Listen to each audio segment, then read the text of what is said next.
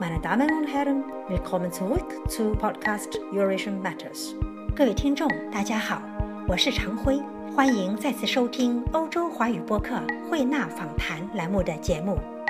三月二十二日清晨，欧盟心脏布鲁塞尔的机场和地铁站遭遇恐怖袭击，造成至少三十一人遇难，二百余人受伤。布鲁塞尔的恐袭是否在劫难逃？自从去年巴黎屡遭血洗。欧洲是否在面临持久的恐袭新常态？欧盟心脏遭袭对欧盟及其政治家们意味着什么？谁是罪魁祸首、始作俑者？从法律角度看，如何一方面避免恐袭，一方面又保护欧洲传统人权和开放式的社会结构？如何根除恐怖主义？欧盟与土耳其的协约是否可行？为什么说奥地利维也纳相对安全？各位听众，请听欧洲华语播客对奥地利知名律师张格博士的专访。Good morning, Dr. Zanger. Good morning. I'm very happy to have you as our guest to um, talk about the hottest issue right now in Europe, that is to do with the security. It's a very serious uh, problem. Exactly after the Brussels attacks one week ago. I'd like to know your opinion. Were the attacks in Brussels last Tuesday inevitable? The question is how far one can go back historically with this issue. The confrontation with the Arab world goes far back. In the Battle of Tours in October 732 AD, the Franks defeated the Muslims Arabs. From mm-hmm. then on began an oppression of the peoples of Africa and the Middle and Far East, continuing over the Crusades and the linked Reconquista up to the 19th century and the onset of colonialism. The atrocities committed by the Europeans in the Belgian Congo, Algeria, Mozambique, Rhodesia, and the apartheid policy in South Africa have laid the foundation after the Second World War to oil wars against Iran and especially both Iraq wars. So you mean the, the history goes back a thousand years actually, right? The atrocities caused by to understand the situation at the moment, we have to recognize the history. The okay. term New World Order, which is part of the plan for world domination to gain direct control over the oil of the Middle East, was first used in 1990 by US President George Bush Sr. as the US prepared to invade Iraq. Mm-hmm. Parallel to the invasion, the UN imposed an embargo on Iraq which limited the import of food, medical care, and the necessary rehabilitation equipment. Escape and terrorism are a result of wars. The wars have left denationalized states like Syria, Libya, Iraq, and the Yemen. Mm-hmm. In these countries, 9,000 schools have been closed in the meantime. Teachers flee, as well as parents and their children, because they would be hopeless in life without education. You were talking about last century in the 90s, after the President George Bush Sr. invaded Iraq. Because this was the beginning of the big two Iraq wars uh, in following, and the situation uh, increased after the war situation in these countries. The situation we have with refugees is a result of this policy in that time, and European states were member of the group of aggression against Iraq at that time. You mean British, maybe? British, France, German also uh, in the first uh, Iraq war, not in the second. So, and my opinion is wars kill, destroy, people flee to not be killed. Peace does not result in people escaping. Peace is the strongest opponent against terrorism. For sure. According to what you said just now, the attacks in Brussels last Tuesday were inevitable. What does it mean when worldwide Saudi Arabia, Jordan, and Egypt get the most military aid from the United States? What does it mean when Al Qaeda terrorists and especially the IS can have the most advanced weapons? Who is interested to equip these people with weapons? What is the US and its Western allies seeking in Afghanistan, Iraq, and Yemen? As of 1989, the US was increasingly becoming a target of Islamic militant groups. They came from the Al Qaeda movement, who were trained, financed, and armed by the US in the fight against the Soviet Union in the Afghan war. Then came 9 11. That was the starting point of organized and widening insurgency, which led to the rise of Al Qaeda and Taliban, and finally the IS.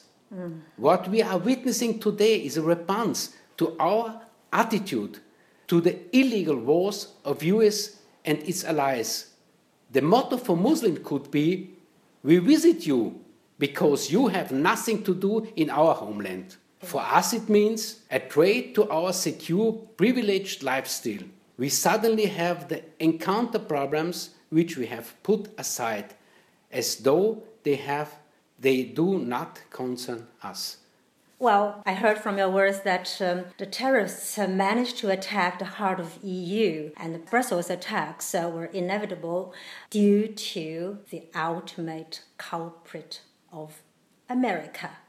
Uh, it's not America. It's uh, our whole uh, society, which is part of the movement which is uh, directed by the United States. We do not uh, make a separate position uh, in a question against uh, the Arab world. Uh, that's the problem. We follow every step that American give us before, and so we are part of this movement. And the United States are quite far away from Iraq, so it's mm -hmm. not so easy to go there. Mm -hmm. And uh, it's easier to come to Europe and uh, to attack the whole system, even the US, uh, even if it's only in Europe. How come? What lessons can EU politicians learn from this? If we apply our criminal justice system, it is clear. Individual terrorists are guilty and organized crime of murder. The perpetrators are identified. We are just looking for individual backers, and until the next attack, we resume with daily life. The fact that Western states have supplied terrorists with weapons, waged the Iraq war against international law, USA started undeclared drone attacks in Afghanistan and Pakistan, and have bombed Syria daily, are not prosecuted. We heard lately from the news that uh, there have been a lot of um, weapon export from Austria to countries like uh, Syria. We have proof that Austria delivers weapons to Saudi Arabia. Saudi that we Arabia, know. Uh-huh. Uh, I have no proof that they also uh, sold weapons to terrorists, uh, to yes. Um, but I know that uh, we had a military relation with Iraq and with Iran. Mm. That's certainly. Okay. But legally speaking, what measures might be realistic to prevent similar attacks from happening at airports or subway areas or any public places where people gather? even since the attacks of Paris, Brussels is in focus as a safe haven for terrorists. That fact that there were attacks exactly there shows which terrorist structures exist in Europe. Mm. Terror can only be defeated when the causes are analyzed and are taken action upon. Democracy faces a great challenge to react on the threat and at the same to not give up liberal society. So that is important uh, that we don't give up our liberal society. Uh, instead, uh, we fight against uh, terrorism. So you don't want this to be at the cost of International Convention on Civil Rights, right? You can't really imagine, as an experienced lawyer, uh, the police state-like uh, control in Europe, right? I don't believe that it's possible uh, to control everything. So I'm not a security expert. Uh, it may be that certain places, buildings, can be protected better. Then the terrorists will select other targets of mm -hmm. their mm-hmm. attacks. However, we cannot lock ourselves up and give up our social life entirely. There are some special measures uh, in airports, like in Tel Aviv, setting up security checkpoints before check-in. Do you think this works? Yeah, but as I thought, it is possible to uh, make better uh, security for some building, for some events.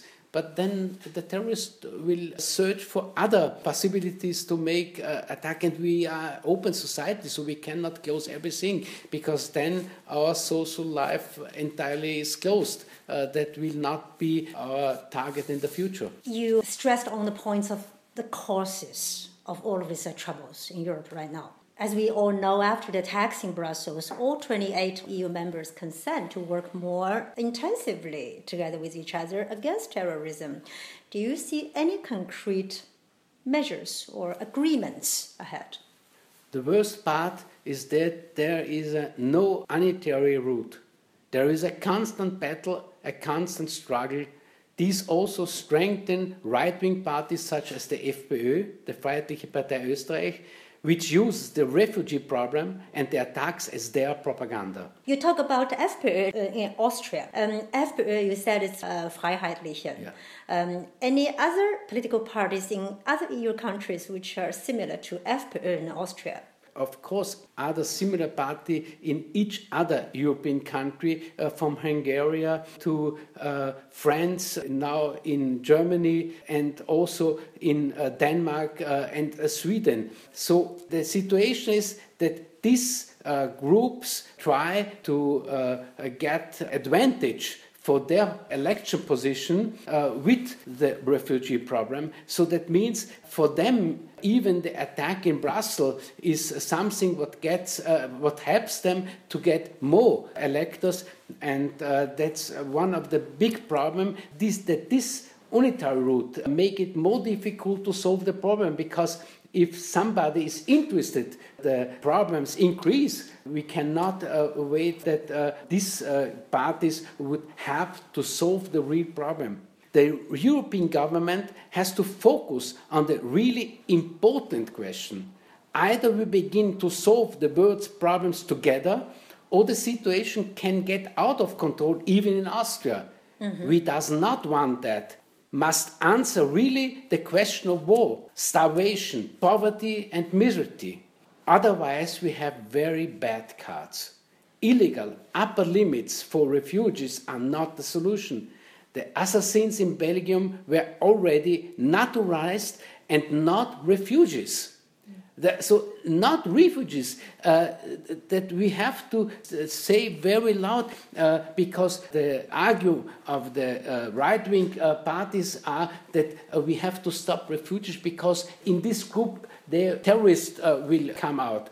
In Belgium, that was citizen of Belgium. They had the citizenship, so we cannot argue on this way. The problem is bigger, and if we don't work together if we stop the individual arguing from each uh, different points of every single European state, we won't have a good cards, that's certain. So those areas, war areas with their war crime, with starvation, all kinds of economical problems, those are the causes of terrorism in Europe, I guess, in your opinion, right? And yeah. EU politicians should concentrate on such problems instead of um, listening to those radical parties like FPÖ in Austria or other similar parties in other European countries who might want to link the terrorist attacks with the refugee problem. And in your opinion, if I understood correctly, you don't see any link between these to, I mean, refugees and terrorist attacks. No. The refugees is a result of a situation in countries where a bomb falls. Uh, and uh, it is understandable that families with their children cannot live under this uh, conditions, so they fly. That's a very simple situation, and that's the reason of refugees. The terrorist attack will happen even if we have refugees or not, because the condition and the reason why this kind of war uh, happened has nothing to do. The contrary, uh, uh, we can say that uh, we had interest to fight on the same range as the refugees. Mm. Help them to get peace in their countries, and that will solve also our terrorism uh, problem. Mm.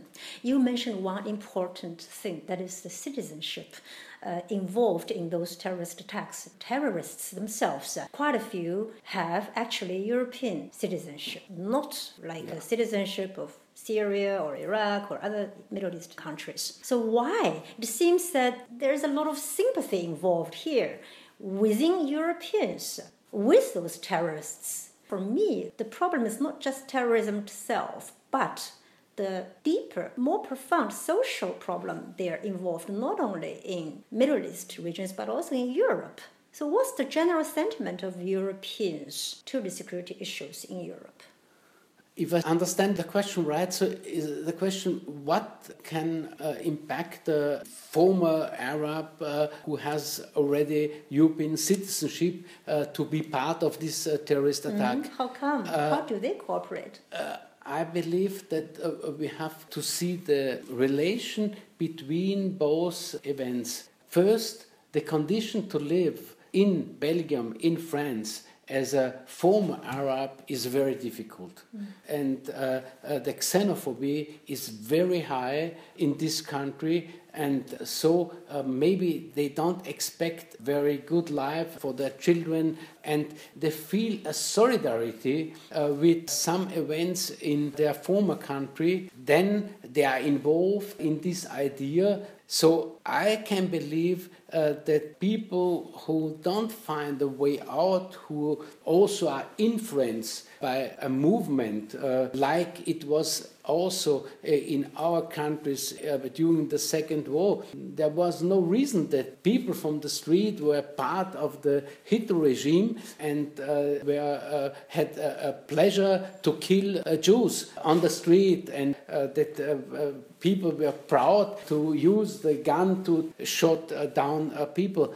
We cannot have a reason for every single decision to be part of such a movement, but we have to see the bigger case. We have to come to the point that most important form of stopping terrorism to get peace in the uh, region where people come from. Okay, peace in the region where those immigrants or refugees come, right? At the same time, maybe also the immigration policies, how to integrate uh, those who are already in Europe. That seems to be also a big challenge. Once uh, those uh, radical ones won't form sympathy with their former countries, uh, then maybe terrorism will be also uh, reduced it, it comes to the same problem. We cannot avoid that single people uh, will act as terrorists. The question is how can we make it better? How we can avoid the terrorism influence too many people? How we can stop this uh, fascinating position of, of a terrorist? How can we come back to a human being, but we don't have to forget that we do the same in their country every day. Mm. Every day we have the same bad situation for civil people in Iraq, in uh, Syria. So we feel only badly if it happens near to us in the neighborhood. Yeah, otherwise, you don't see it, right? And then you don't know. Um, the question is also the definition of terrorism. Because we speak about terrorism only if it's one single person or some people together. We have no idea about state terrorism and we have no definition for that. Sometimes we speak about infringement of international law, but nobody cares about. Uh, so I think that a, a, form how people are educated, how people see their life, how uh, they grow up, and what they see uh, as infringement and uh, how is infringement punished or not, I think they have their own opinion about. And maybe it, it comes to a point that some people cannot uh, distinguish between right and not right. and uh, so uh, if they uh, find that their way to be part of a big movement is right, then maybe you can you can't stop their ideas. You have to stop there where the big problems happen. Mm. If we stop to be idealistic, in your opinion, what could be an affordable solution to end, at least to reduce the terrorism in Europe in the near future? We are only shocked, as I told already, when people are killed senselessly in our surroundings. The fact that there is a Paris and Brussels daily in the war zone that innocent people, for example, in wedding parties are killed, that the killings are charmingly referred to a collateral damage, that because of our disastrous refugee policy, there daily are people, women and children, drowning in the sea, causes no collective mourning and no solidarity demonstration by us. The fact that Europe has now allied with Turkey shows how the depth of the rationality of the European policies. Turkey is suspected of financially supporting the IS with oil and arms supplies. The fight against the financial sources of the IS can be put into question as their funds were not frozen, and it shows how insignificant the fight against terror is being operated. The embargo sanction against Cuba, Iran, and Russia had more effective measures. Erdogan is clearly right sided and leads an open war against the Kurds. The democratic rights of citizens are suspended and journalists are prosecuted. Mm -hmm. The EU is donating up to 6 billion euros to this regime, which is turning into a dictatorship just now, aiming to promote accession negotiation uh, to the EU. As already stated, there is no way around peacekeeping. This includes compliance with international treaties such as the Geneva Convention. We are responsible for ensuring that the consulates in third countries are no longer accessible to application for asylum. This mistake we have to pay for. The task now is to receive the people escaping and to protect them. The same opportunities must be made for new refugees to apply for asylum in their countries or neighboring countries. In ratio of population, European states must oblige to receive refugees and to treat them humanly. There is no way around that if our aim is a peaceful future. Peace and elimination of refugee causes are the solution models. Peace and elimination of refugee causes are the solution models. Well said. But according to um, a lot of media reports, um, Europeans or Europe is seemingly facing a decade long era of darkness because of such a terrorist militia. What's your opinion about this view? Uh, we will also have to deal with fighting poverty and famine caused by our politics and wars in the countries of origin of terrorists.